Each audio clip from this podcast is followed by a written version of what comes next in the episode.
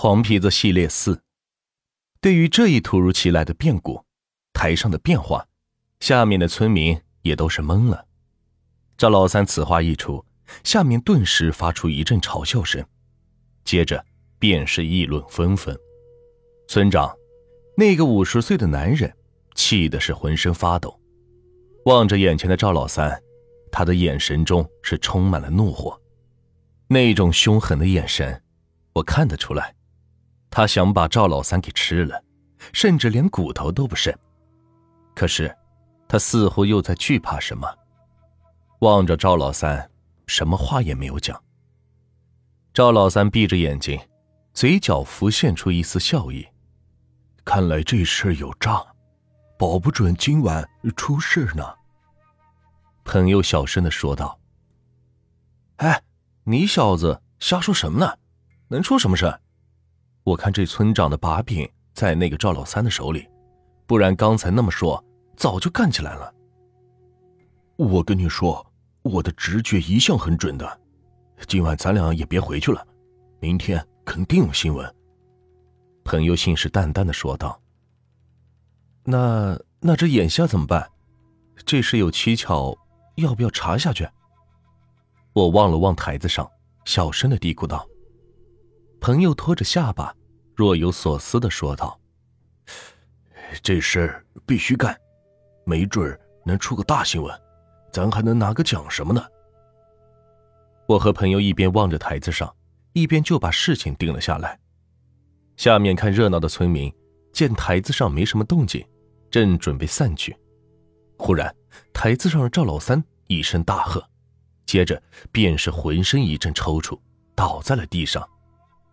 看热闹的村民一阵唏嘘不已，一群人是离开了学校，并没有人上去扶起赵老三。我和朋友见到村民大都已经散去，也拍了拍屁股，灰头土脸的离开了学校。出了学校，我们向村口的车子走去。路上，朋友说道：“哎，本来还以为只是个暗访，没想到还撞见了这些邪乎的事。”哎，你说下一步我们怎么办呢？朋友把问题抛给了我，我摇摇头说道：“我也不知道啊。关于贿赂选举，我们也只是听村民说说而已，没有实际的证据。这直接回去，还不被那主编那胖女人一屁股坐死才怪。”朋友很是赞同的点了点头。提起这个主编，那可是在我们报社是出了名的厉害。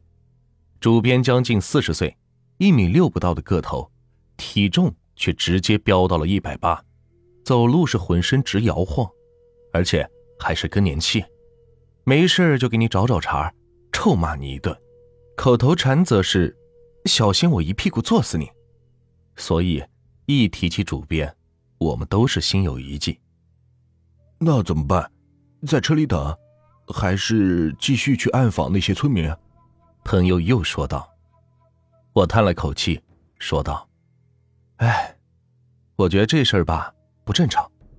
你说这选举就选举，你怎么还整出个黄仙上身呢？肯定是那赵老三在背后捣的鬼。’朋友跟着叹息道：‘哎，我也看出来了，这次选举加贿赂的事，绝对是有个大猫腻。你说？’”咱们要不要去村长家里看看，顺便探探口风？我白了一眼，他说道：“你说的是不错，这个我也想到了。可是眼下咱们以什么身份进去呢？你要说是记者，不被打出来才怪呢。”朋友不屑的笑了笑，向我发出了一阵鄙夷，说道：“ 哼哼，哎，平时见你丫儿挺聪明。”这会怎么傻了？去了，我自有办法。这个你放心。和朋友商议好下一步的计划，我们便决定先回车里休息一下，等下午的时候再去村长家里。而那个被黄二仙上身的赵老三，则是被安排在明天早上。我们一路走出了村子，到了村口，车还停在那里，只是玻璃上不知道被哪个小兔崽子给画花了。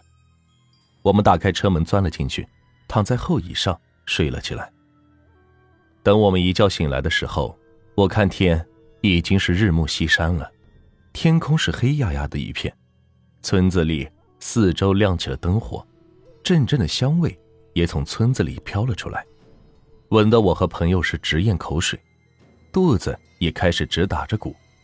我们一路走着，一路问着村长的家，到了村子的末尾，朋友是敲了敲铁门，过了一会儿，出来一个女人。打开了大门，手电筒的光照着我们，愣愣的问道：“你们是干嘛的？”朋友这家伙小声严肃的说道：“大嫂，我们是镇子上来的，来找村长公干。”女人明显是愣了一下，又上下打量了我们，看来朋友的谎话还是奏效了。女人淡淡的说道：“哦，你们进来吧。”进了院子，我发现村长的家的确是有些豪华。相比其他村民而言，院子里停着两辆摩托车，房子的四周还都粘着瓷片。虽然是瓦房，但装修的不含糊。女人领着我们进了屋子，指了指凳子，说道：“你们坐吧，我去给你们倒茶。”我和朋友坐在了椅子上，打量着屋子里的四周。不一会儿。女人端着两杯茶走了出来，放在了我们的面前，坐下问道：“你们来找我们家老头有啥事儿？”借着灯光，我这才看清楚，那女人的相貌虽说上了四十岁，但身材苗条，长相秀丽，可说是风韵犹存。再看看那村长，不到五十岁的年龄，就已经开始满脸皱子，看起来。跟六七十岁的老头子一样，怪不得赵老三说村长的媳妇儿偷汉子。朋友是咳嗽了一声，严肃的说道：“大嫂，实际上我们是镇子上派来的人，来跟踪暗访这次选举的事。现在选举结果也出来了，我们就来看看村长，明天也好回去交差。大嫂。”你看能把村长请出来吗？我们聊几句。朋友说到此处，女人的脸上顿时是一阵忧伤，叹了口气说道：“哎，你们来晚了。”听到这话，我猛地一愣，来晚了？难道村长出事了？我赶忙问道：“大嫂，村长他……大嫂，你可别吓我们。”早上的时候，村长不还是好好的吗？咋就想不开了呢？我的话刚说了一半，朋友就抢先说道。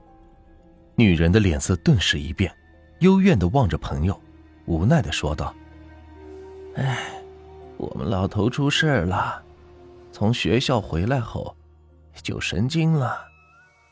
神经了？”我愣道。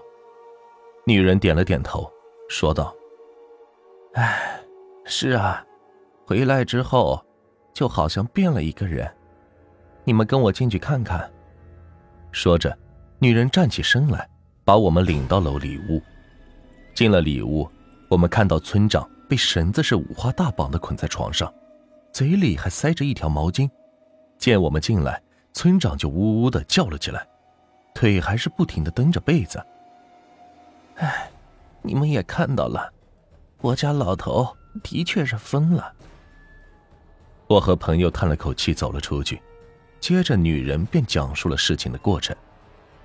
女人说，中午的时候，村长就从学校回来，吃过饭就坐在院子里发呆，瞪着眼睛盯着大门口。女人就过去问他是怎么回事，村长就开始傻呵呵的笑了起来，嘴里骂着。不要脸，不要脸！女人一听有些生气，上去是抽了村长一个耳光，村长被打翻在地上。接着，诡异的一幕发生了。女人看到村长趴在地上，双手就摊着，身子像蛇一样，仰着头开始吃地上的土，一边吃还一边说着：“是真好吃啊。”女人一看这场景，当时就吓懵了，回过神，就赶紧上去把村长给拉了起来。可是，接着村长又直直的摔了下去，趴在地上，鼻子也是磕破了，流血了，愣是没有叫一声，又继续吃着地上的土。那地上的土混合着鼻子流的血，村长吃的是津津有味。女人是彻底吓懵了，就赶紧去找邻居帮忙。邻居来了之后，几个人一起帮忙，就把村长五花大绑的跟捆螃蟹似的给绑了起来。邻居说，村长这十有八九是中邪了，不然不会这样。可是那女人不信呢，就说村长可能是因为选举时受到了刺激，休息一下就好了。但是直到天黑的时候。女人去看村长，村长仍旧是那副模样。一拿掉嘴里的毛巾，村长又开始撕咬着被子，那是见什么都啃。最后，也就是我们来的事儿了。朋友听完女人的讲述，说道：“大嫂，说句您不爱听的，这事儿我经历的不少。我看村长十有八九是中了邪。”你得赶紧找人驱驱邪，不然几天下去，这村长的病情会越来越严重的。女人听了朋友的话，顿时也是吓了一跳，惊慌的说道：“啊，你说的是真的？”朋友很负责任的点了点头。女人一下子就慌了，说道：“啊，那那可咋办呀？这个……”我接着道：“大嫂，您别怕。”我问你，你们这里有没有人会驱邪，或者跳大神的？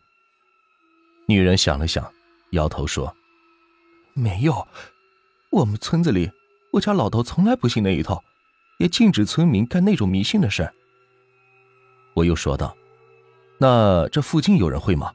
你想想。”女人想了一下，说道：“我们村子附近有个河口屯那里有个刘半仙，据说很灵，很多村民都去请过的。朋友说道：“大嫂，那您知道路吗？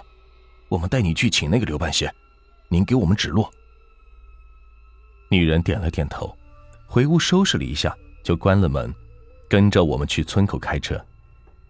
河口屯距离关户屯并不近，开车我们也是走了大概半个多小时才到。等我们到了河口屯的时候。已经是晚上九点了，问了许多村民，找到了刘半仙的家里。那刘半仙是一个三十多岁的中年男人，这是我们没有想到的。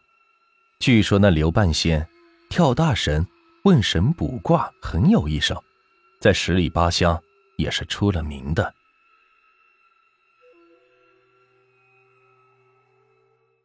在节目最后，给大家推荐一家卖潮鞋、潮服的店。他们在福建本地经营各类鞋子、衣服多年，有喜欢名牌鞋子、衣服的，又不想花太多钱的朋友，可以了解一下，质量绝对经得起你的考验，在福建绝对是数一数二的卖家。潮服、球鞋、运动鞋，如 AJ、椰子等等，他这儿都有。大家加微信号，微信号是幺八八七九四九二七九三，幺八八七九四九二七九三，不买也没有关系，可以加上。看看有没有自己喜欢的款式，微信号幺八八七九四九二七九三。